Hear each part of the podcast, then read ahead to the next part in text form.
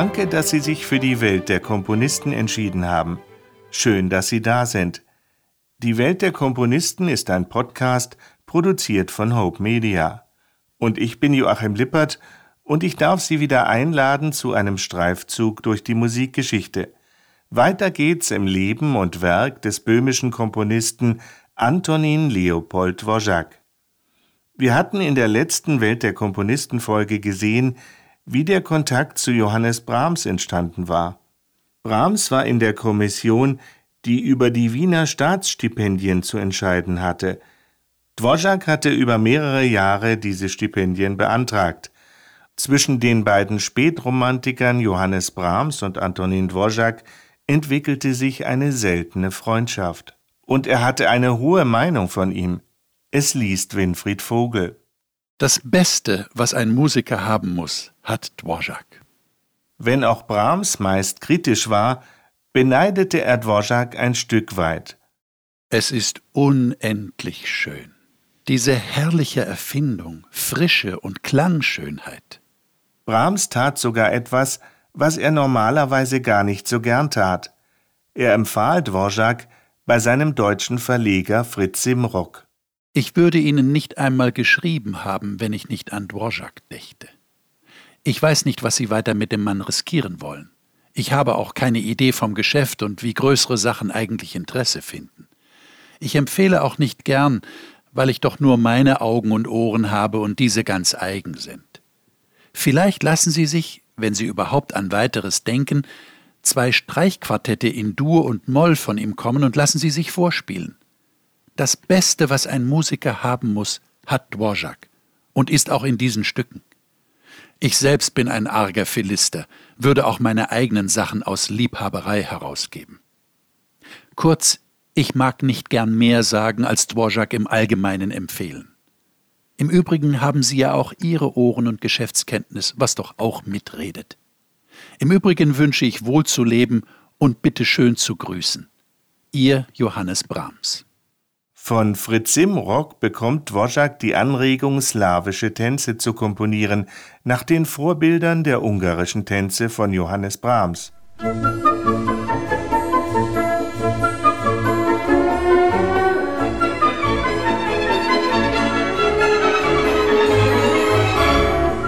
Der deutsche Musikkritiker Louis Ehlert schreibt in der Berliner Nationalzeitung begeistert über die slawischen Tänze. Hier das Zitat. Wer 30 Jahre die Entwicklung zeitgenössischer Musik verfolgt hat, dem stellt sich ein eigentümliches, wehmütiges Gefühl ein. Man hat so viel mit Viertel- und Achtelbegabungen zu tun, dass man zuletzt das Vertrauen zu jeder neuen Bekanntschaft verliert. Missmutig begraben unter einem Haufen von Novitäten saß ich eines Tages als zwei Werke eines unbekannten Komponisten meine ganze Aufmerksamkeit erregten. Soweit das Zitat.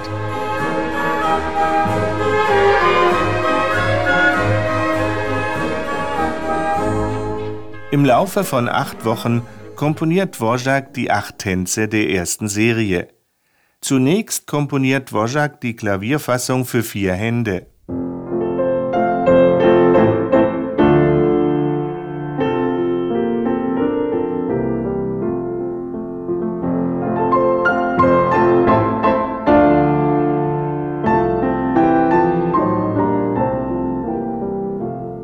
Im Frühjahr und Sommer 1878 folgten dann die Orchesterfassungen der acht Tänze.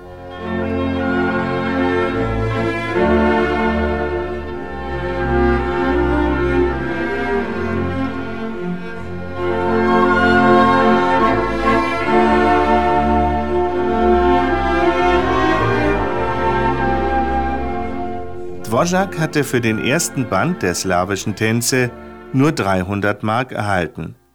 Simrock verdiente sich mit den slawischen Tänzen von Antonin Dvorak eine goldene Nase, weil er den richtigen Riecher gehabt hatte.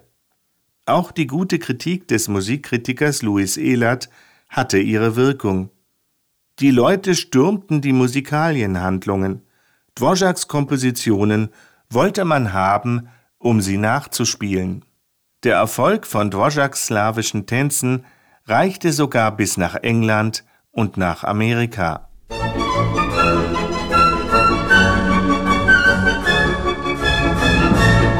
Als die slawischen Tänze in Berlin gedruckt waren, sah der alte Smetana die Partitur durch und er lobte Dvořák vorbehaltlos. Er sagte unter anderem wörtlich, Dvořák arbeite hier mit den Themen geradezu auf Beethovensche Art. Die positive Meinung, die Smetana über Dvořák hatte, beruhte auf Gegenseitigkeit. Dvořák meinte einmal über Smetanas Sinfonie, es liest Thomas weiter. Ich komme gerade aus der Probe von Smetanas Symphonie. Menschenskind, das ist ein Scherzo. In meinem ganzen Leben werde ich nie so etwas schreiben.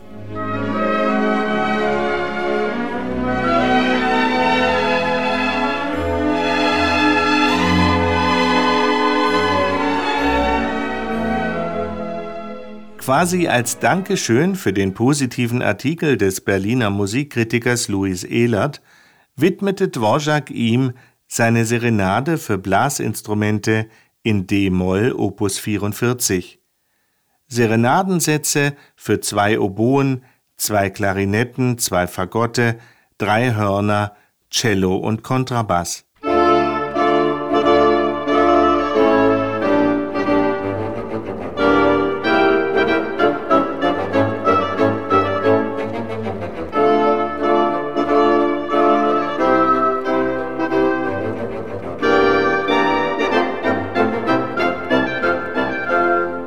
Privat gibt es bei Dvorak und seiner Frau Anna Dvořáková wieder Grund zur Freude. Am 6. Juni 1878 kommt Tochter Ottilie zur Welt.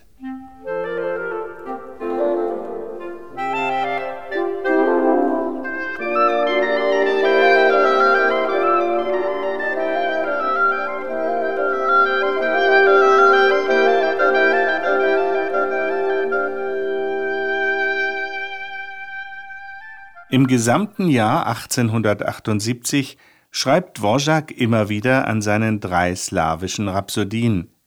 Besonders beliebt wurde die slawische Rhapsodie Nummer 3. Sie eröffnet mit einer Harfenpassage.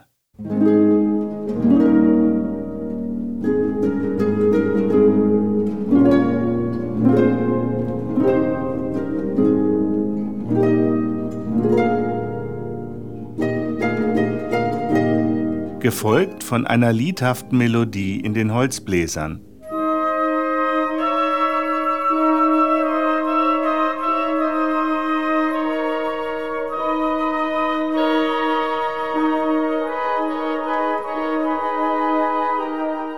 Später nehmen die Violinen an Fahrt auf.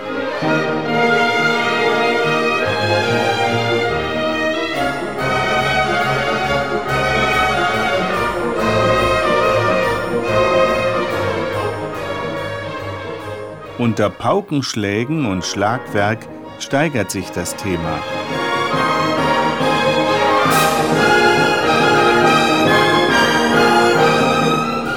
Im Mittelteil zeigen sich Solovioline,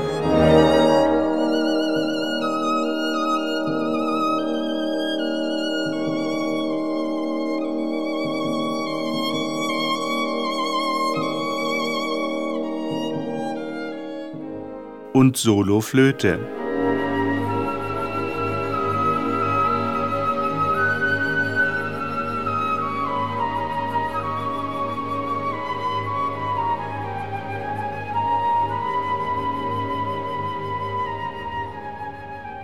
Bis sich das Orchester in den hohen Lagen steigert,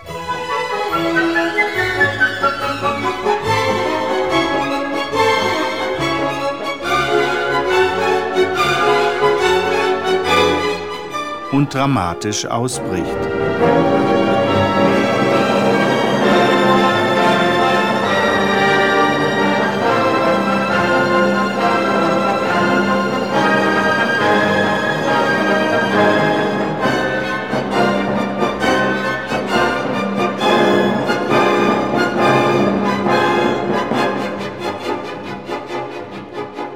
Aus Prag schreibt Wojak an seinen Verleger Simrock, wie er in Wien eine Aufführung seiner dritten slawischen Rhapsodie hören konnte.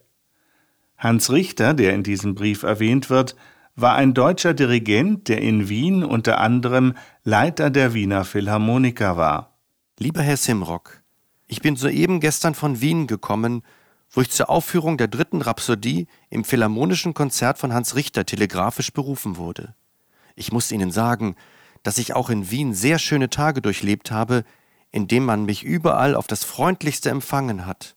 Eine geradezu herausfordernde Auszeichnung wurde mir von Richter der dort bekanntlich ein sehr entschiedener Wagnerianer ist, zuteil und der mich zu Tische einlud und die Herren Orchestermitglieder, darunter einige meiner Kollegen aus früheren Zeiten, geladen hat, wo wir einen herrlichen Abend zugebracht haben.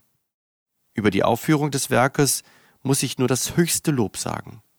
Es war unvergleichlich schön ausgeführt, und der Eindruck auf mich, da ich die Rhapsodie noch nie gehört habe, war ein überwältigender. Alle haben mit Begeisterung gespielt. Auch vom Publikum erhielt die Rhapsodie reichen Beifall und die Rezensionen der Wiener Blätter waren bis auf einige sehr gut. Hanslick, bei dem ich war, hat noch nicht geschrieben. Er wird aber in der neuen Presse einen größeren Aufsatz bringen. Ich ersuchte vor 14 Tagen Herrn Josef Joachim, ob ich ihm das Konzert zur Durchsicht schicken könnte, erhielt ich aber noch keinen Bescheid. Herr Josef Joachim muss wahrscheinlich sehr beschäftigt sein und so möchte ich Sie bitten, gelegentlich nachzufragen, wann ich die Partitur zu Herrn Josef Joachim schicken soll. Ich bitte, lassen Sie wieder recht bald was hören, Ihren stets ergebenen Antonin Dvorak.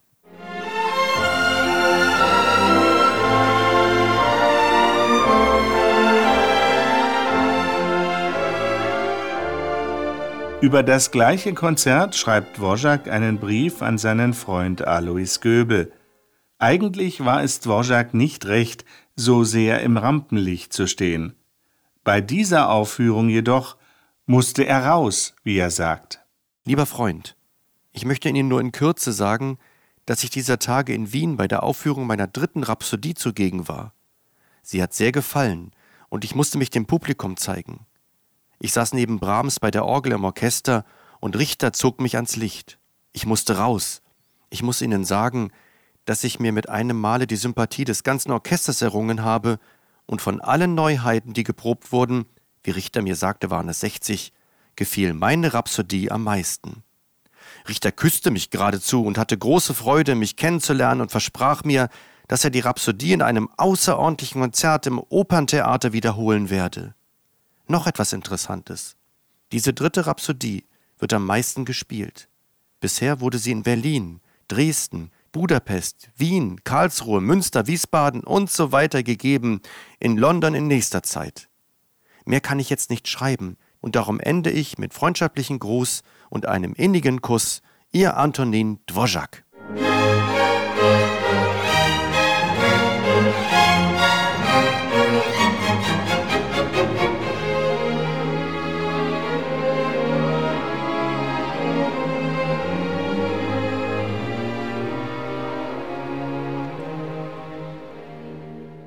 Im Jahr 1879 komponiert Dvorak unter anderem die tschechische Suite Opus 39, fünf stilisierte Tanzsätze für den Konzertsaal. Hier das Präludium in pastoralem Klang.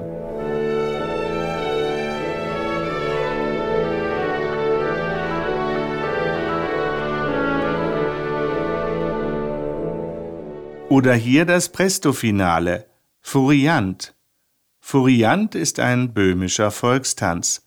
Es beginnt schwungvoll.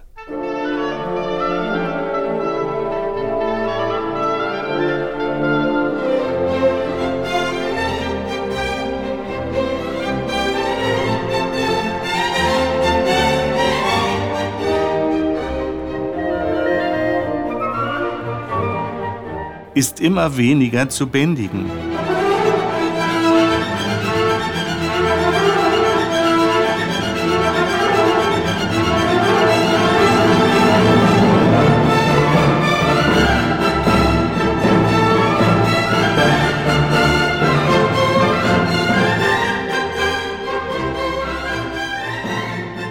Und endet schließlich rasend wild.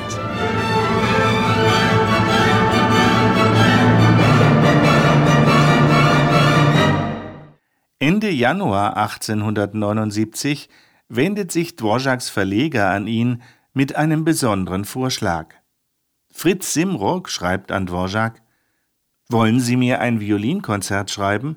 Recht originell, kantilenenreich und für gute Geiger. Bitte ein Wort. Soweit das Zitat. Vom 5. Juli bis zum September 1879 komponiert Dvořák an der ersten Fassung seines Violinkonzertes. Doch bis zum Druck und bis zur Uraufführung des Werkes sollten ganze vier Jahre vergehen. Dvořák wendet sich an den Megastar der damaligen Violinsolisten. Er war auch Dirigent und Komponist. Josef Joachim ist ein guter Freund von Johannes Brahms. Brahms hatte sich bei der Ausarbeitung seines Violinkonzertes auch von Josef Joachim beraten lassen. Über den Dirigent der Wiener Philharmoniker lässt Dvořák nachfragen, ob er Josef Joachim das Konzert schicken dürfe. Dvořák erhält zunächst keine Antwort. Doch Anfang Dezember hat Josef Joachim das Violinkonzert per Post erhalten und er bedankt sich höflich bei Dvořák. Er schreibt: Geehrter Herr Dvořák, eben kommt Ihr Paket mit dem Violinkonzert von der Post und wenn ich es auch in den nächsten Tagen verschiedener Aufführungen und einer Reise nach Frankfurt wegen nicht werde genießen können, so drängt es mich doch, Ihnen schon jetzt ein warmes Dankeswort zu sagen für die Ehre, die Sie mir erweisen, indem Sie es mir widmen. Mein herzliches Interesse für Ihr echtes Musikerblut das ich noch eben durch eine möglichst sorgfältige Aufführung ihres schönen, genialen Sextetts in A zu betätigen suchte, hat mir wohl die Widmung und das kollegiale Freundschaftsgefühl, das daraus spricht, eingetragen. Ich will es nun durch die geforderte Aufrichtigkeit zu befestigen suchen und freue mich, Ihr Stück bald con amore mit Liebe durchzusehen. Einstweilen verbleibe ich mit dem Ausdruck hochachtungsvoller Ergebenheit der ihrige Josef Joachim.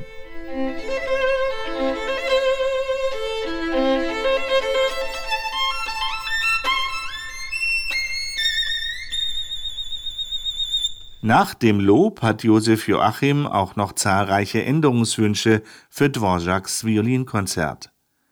Die Änderungswünsche betrafen sowohl den Aufbau des Konzertes als auch den Verlauf der Geigenstimme. Im April 1880 traf sich Dvořák mit Joachim in Berlin und entschied sich danach, das gesamte Werk umzuschreiben. Auf Josef Joachims Wunsch habe ich das ganze Konzert umgearbeitet. Nicht einen einzigen Takt habe ich behalten. Das ganze Konzert bekommt jetzt eine andere Gestalt. Bereits im Mai ist Dvořák mit der Umarbeitung fertig und schickt sie wiederum an Josef Joachim. Doch dieser antwortet zwei Jahre lang nicht.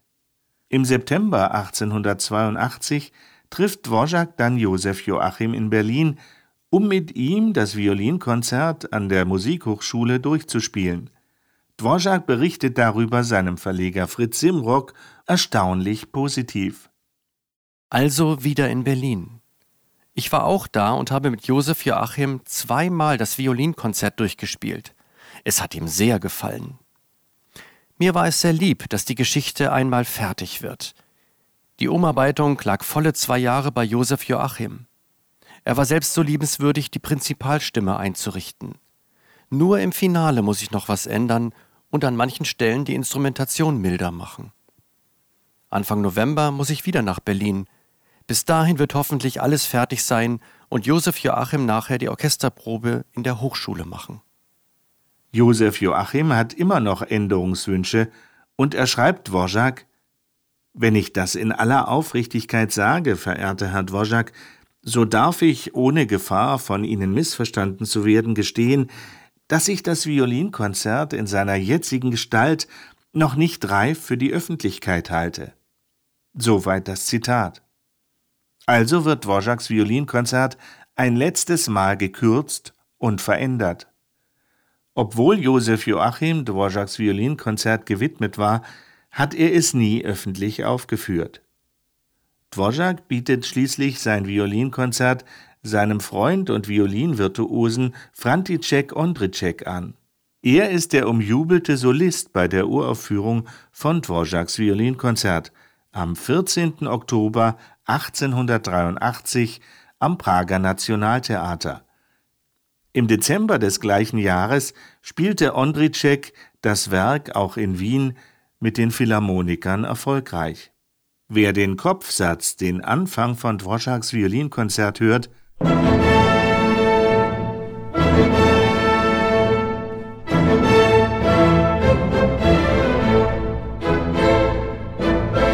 fühlt sich unwillkürlich an den Eingangssatz von Beethovens 9. Sinfonie erinnert.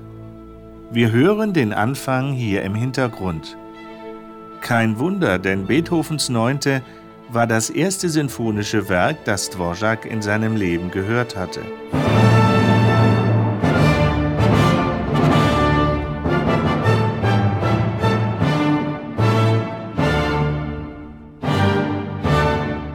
Also noch einmal zurück zu Dvoraks Violinkonzert, dem Anfang.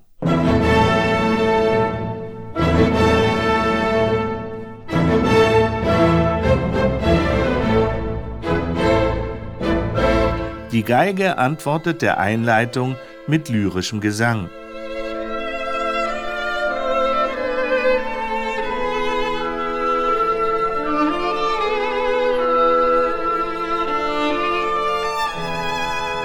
Danach folgt ein gesangsartiges rhythmisches Seitenthema des Orchesters.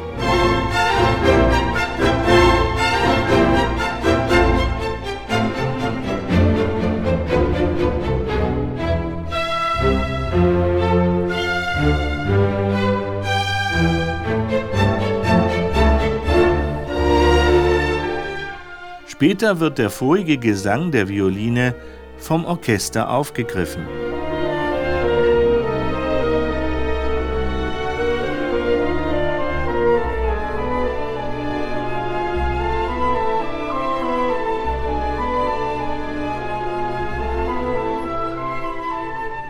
In der Durchführung muss sich die Violine immer wieder gegen kräftige Orchesterpassagen behaupten.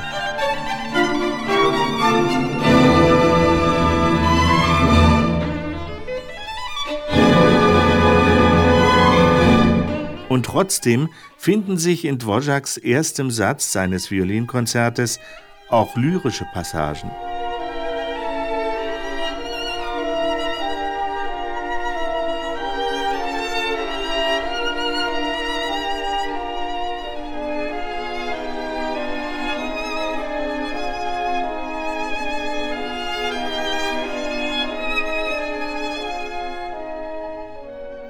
Aber wie gesagt, die aufgewühlte Stimmung im ersten Satz ist sehr dominant.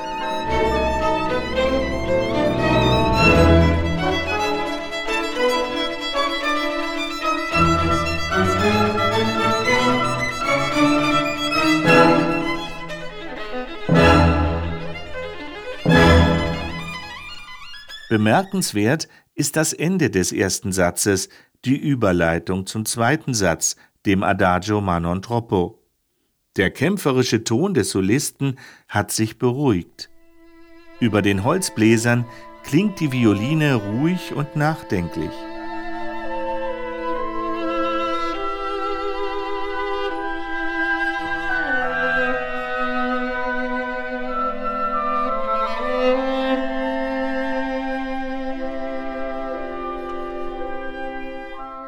Bis ein wundervoller Adagio-Gesang der Violine am Anfang des zweiten Satzes hervortritt.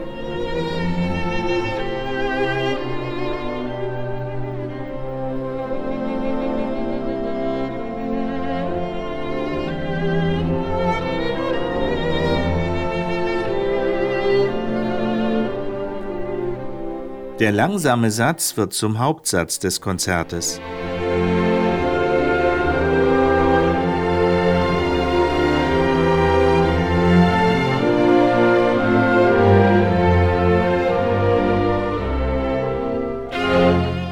hier ein dramatischer Ausbruch der Stimmung.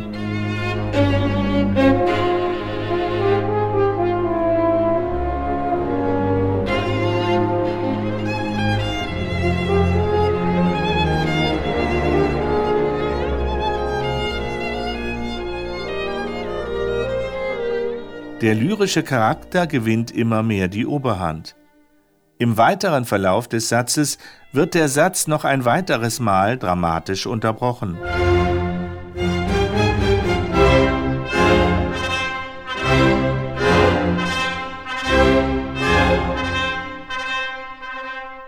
Immer wieder findet Dvorak zurück zum lyrischen Ton und auch das Orchester stimmt ein.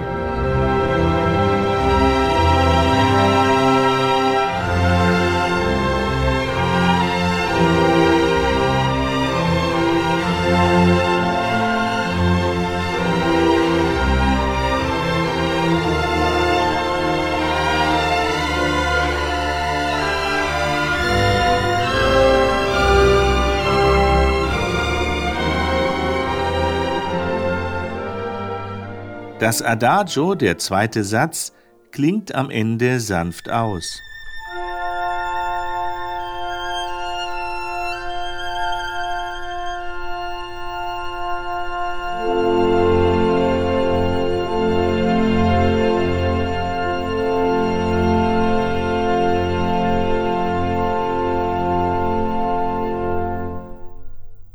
Der dritte Satz von Dvoraks Violinkonzert ist ein brillanter Furiant, ein böhmischer Volkstanz.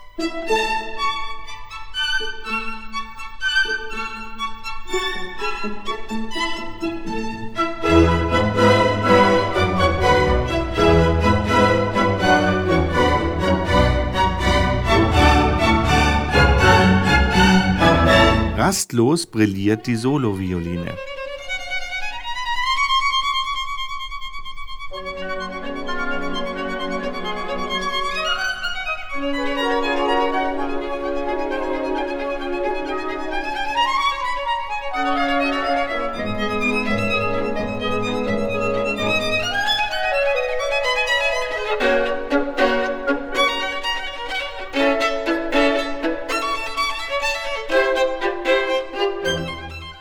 Im Mittelteil erklingt eine Dumka, eine in sich gekehrte ukrainische Melodie.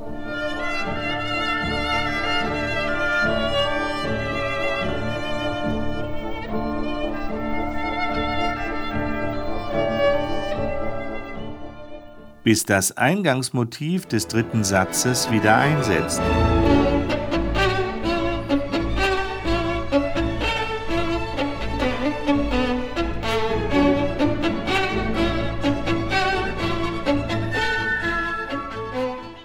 Und am Ende von Orchester und Violine energisch zu Ende geführt wird.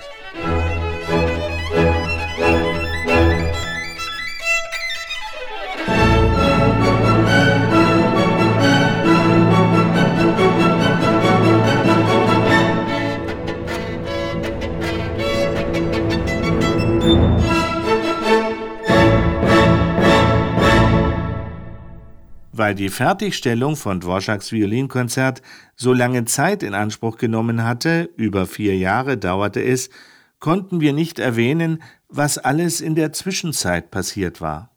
Unbedingt erwähnt werden muss, am 13. Januar 1880 kam Dvoraks Tochter Anna zur Welt.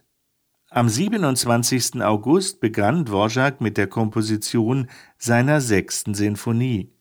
Hans Richter, der Dirigent der Wiener Philharmoniker, hatte diese Sinfonie quasi bei Dvorak bestellt. Schon Ende September schreibt Dvorak an Hans Richter Sehr geehrter Herr Hofkapellmeister, es freut mich, Ihnen melden zu können, dass ich soeben die neue Symphonie beendet habe. Nur muss ich noch die Instrumentation und Abschrift der Stimmen besorgen, und ich hoffe damit, bis Ende diesen Monats fertig zu sein. Sie können also bis zum zweiten oder dritten Konzerte sicher darauf rechnen. In diesem Falle möchte ich Sie doch nochmals bitten, mein neues Werk bei Ihren Kunstgenossen zu empfehlen, wofür ich schon jetzt Ihnen meinen wärmsten Dank sage. Mit besten Empfehlungen und herzlichen Grüßen, Ihr stets dankbarer Antonin Dvorak. An seinen Verleger Simrock schreibt Dvorak Lieber Herr Simrock, in aller Kürze möchte ich Ihnen mitteilen, dass ich soeben die neue Symphonie vollkommen ausgearbeitet und instrumentiert habe. Nächste Woche wahrscheinlich gehe ich nach Wien, wo sie von den Philharmonikern zur Probe gespielt wird. Ich habe mir alle Mühe genommen, um ein lebensfähiges Werk zu liefern und von dem ich auch einige Freude habe. Ende Oktober ist es dann soweit. Dvorak schreibt noch einmal Hans Richter. Sehr geehrter Herr Hofkapellmeister, Gott sei Dank, dass ich Ihnen endlich die Symphonie schicken kann. War das aber auch eine Arbeit. Den ganzen lieben Tag bis spät in die Nacht habe ich ununterbrochen an der Ausführung und Instrumentation gearbeitet. Heute brachten mir die Kopisten Stimmen, die sie zugleich mit der Partitur in einem Kistchen bekommen. Wenn Sie, verehrtester Herr Hofkapellmeister, das Werk durchgelesen haben und es für gut befinden, so bitte ich Sie nochmals, mein Werk den Herrn Philharmonikern zu empfehlen. Mit herzlichen Grüßen, Ihr ewig dankbarer Antonin Dvorak. Die sechste Sinfonie von Antonin Dvorak hat der Dvorak-Biograf Otakar Schorek als genial bezeichnet. Er sprach von genial stilisierter Daseinsheiterkeit. Dvoraks sechste Sinfonie strahlt in jedem Satz Lebensmut, Freude und Frohsinn aus. Sie ist beseelt von Naturbeschreibungen. Hier gibt es kein lastendes Gewölk, nicht einmal Wölkchen, meinte Otakar Schorek. Es wäre aber unfair, Dvorak als Komponisten abzustempeln, dem wegen seiner Leichtigkeit der Tiefgang fehlt. Dvoraks sechste Sinfonie gehört zwar nicht offiziell zu seinen Meistersinfonien, den Sinfonien 7 bis 9, doch hat Dvorak seine Themen sehr komplex und sehr kunstvoll verarbeitet. Brahms zweite Sinfonie, die damals ganz neu war, wurde in der subtilen Themenverarbeitung zum Teil zum Vorbild. Zu Beginn des ersten Satzes intonieren Flöten und Celli das Eingangsthema.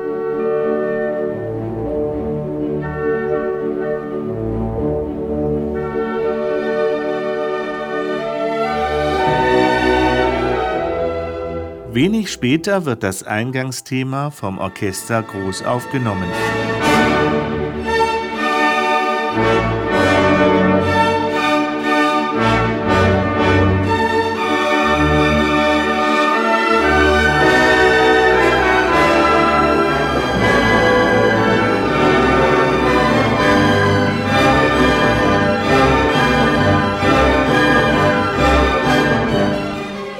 Im Seitenthema gesellen sich eine Oboe und ein Cellowalzer dazu.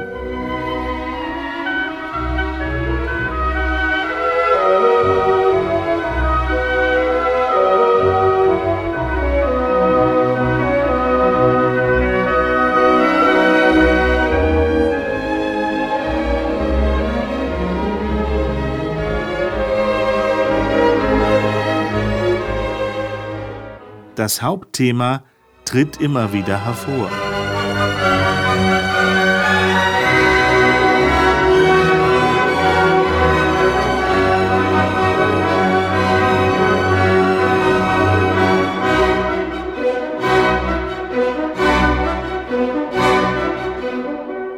Wie auch das Seitenthema immer wieder erscheint.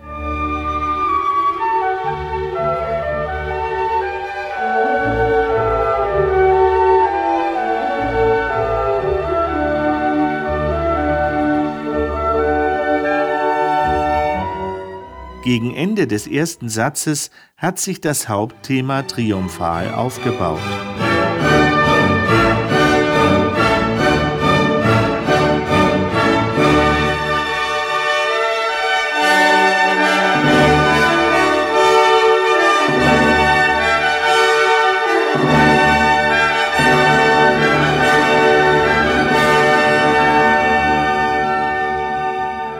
Danach spielt das Orchester leise und ruhig, bis die letzten Töne den Satz abschließen.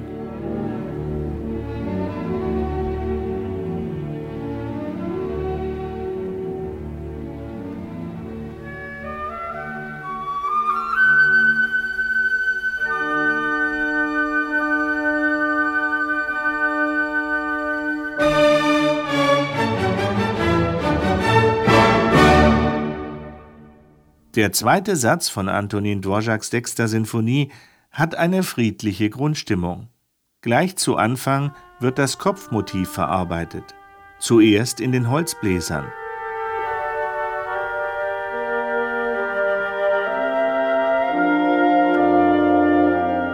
Dann in den Streichern.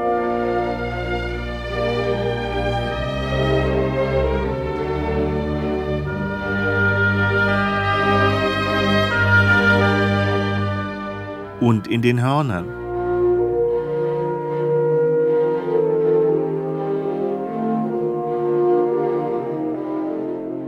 Später beginnt ein Rondo- und Variationsteil.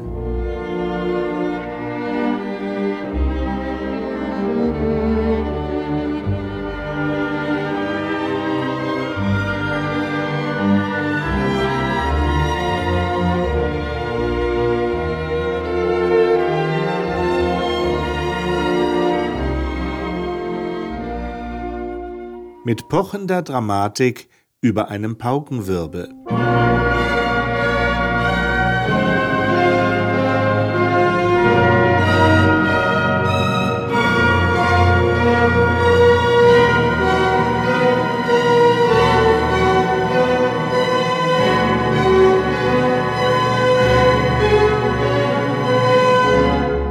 aber auch zaghafte Flöten zeigen sich.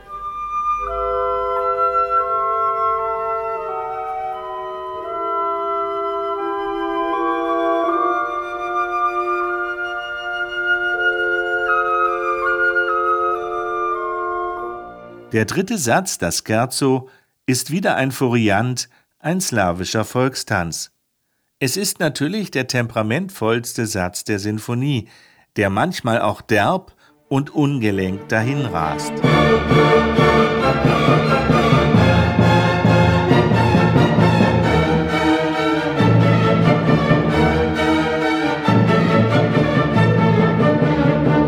Im Mittelteil verdrängen lyrische Holzbläser den rasenden Schwung.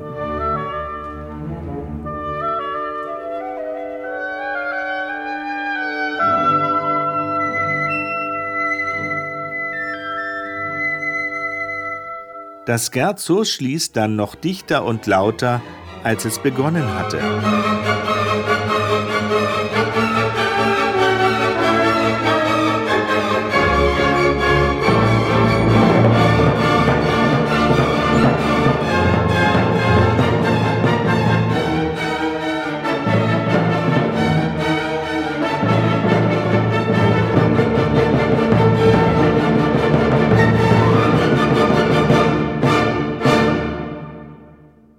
Der vierte Satz, das Finale von Dvořáks sechster Sinfonie, hat vom Tempo und von der Tonart her Anklänge an Johannes Brahms zweite Sinfonie.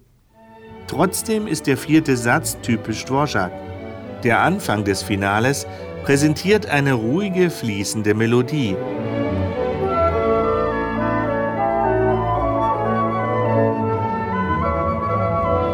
bis sich das Hauptthema präsentiert.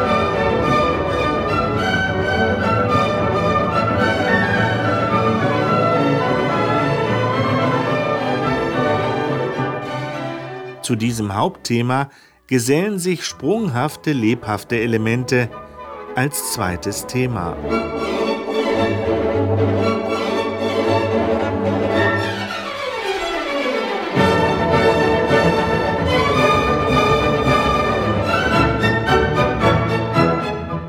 Dieses Hauptthema wird vielseitig verarbeitet bis in der Coda das Orchester das Hauptthema in der Geschwindigkeit erheblich steigert.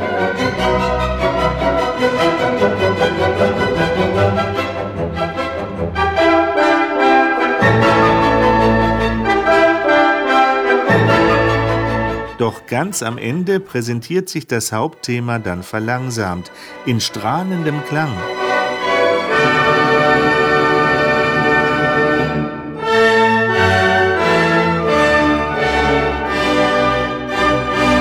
Bis der wirbelnde Abschluss des Finales erklingt.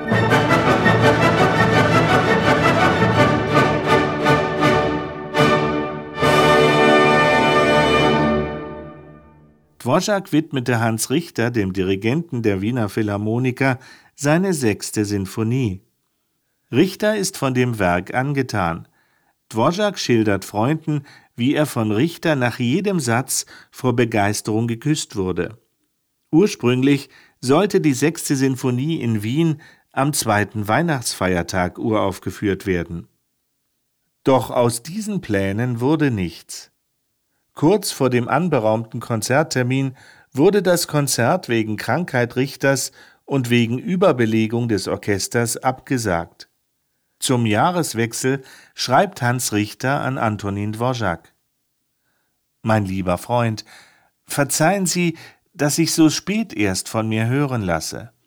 Aus meinem Plane, Ihre Sinfonie schon in unserem vierten Konzerte am 26. Dezember aufzuführen, wurde leider nichts, da unser Orchester in letzter Zeit so überbürdet war, dass ich, um Proben zu ersparen, nur bekannte Stücke wählen musste, mit Ausnahme der leichten Ouvertüre von Brahms.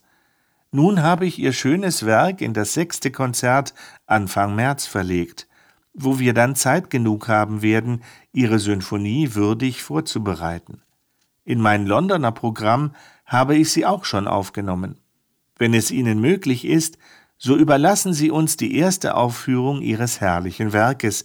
Ich denke auch, dass es für Sie besser ist, wenn dasselbe zum ersten Male in den Wiener Philharmonischen Konzerten mit unserem vorzüglichen Orchester in die Welt tritt.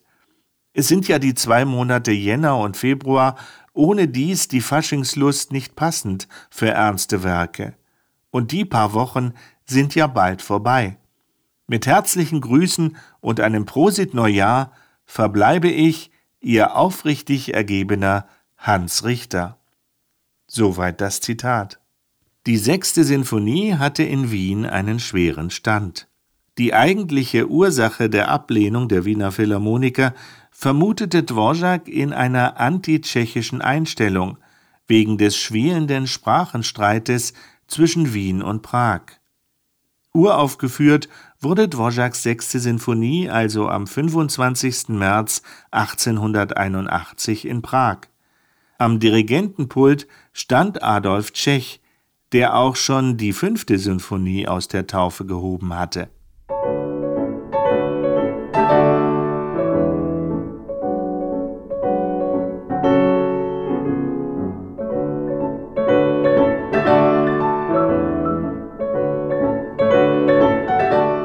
Nach Dvoraks Erfolg mit seinen slawischen Tänzen für vier Hände am Klavier war sein Verleger Simrok froh, dass Dvorak einen neuen Zyklus von zehn Stücken Klavier zu vier Händen in Aussicht stellte. Am 22. März 1881 hatte Dvorak seine Legenden Opus 59 fertiggestellt.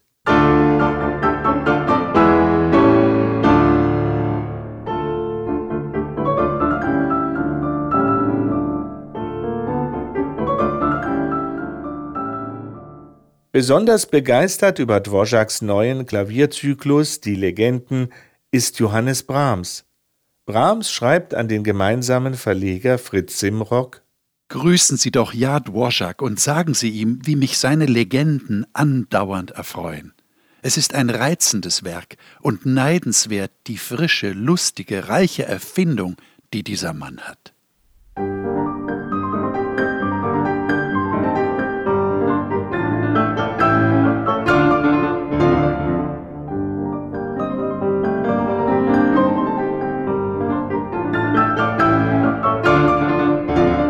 Mir hat es viel Freude bereitet, Ihnen vom Leben und Werk Antonin Dvoraks zu erzählen. Um den Erzählfluss nicht zu stören, habe ich Ihnen nicht mehr von dem weiteren Kindersegen in der Familie Dvorak berichtet. Das möchte ich an dieser Stelle nachholen. Deswegen darf ich jetzt noch einen Blick werfen auf die Familiensituation von Antonin und seiner Frau Anna. Am 6. Juni 1878 war Tochter Ottilie geboren worden. Es folgen am 13. Januar 1880 Tochter Anna und am 17. August 1881 Tochter Magdalena. Am 9. Februar 1885 dann Sohn Ottokar und am 4. April 1888 wird die jüngste Tochter Aloysie geboren werden.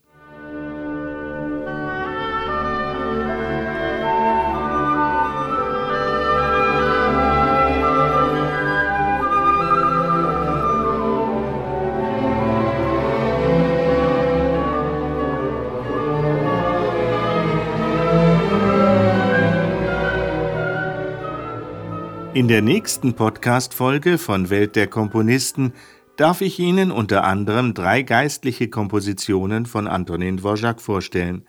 Es geht unter anderem um die Hussiten-Ouvertüre und um die Messe in D-Dur. Wir lernen aber auch Dvoraks Oratorium Die heilige Ludmilla kennen. Es geht um die erfolgreichen Englandreisen Dvoraks. Und wir werfen einen Blick auf die Sommerfrische der Familie Dvorak und wir erfahren mehr über den zweiten Band der slawischen Tänze. Eben hörten wir ein kurzes Stück aus Dvoraks Sinfonie Nummer 7. Diese Sinfonie werden wir auch das nächste Mal kennenlernen. Seien Sie gerne wieder mit dabei, ich freue mich auf Sie und sage Danke fürs Anklicken, fürs Zuhören und fürs Downloaden. Alles Liebe rundherum wünscht Ihnen wie immer Ihr Joachim Lippert.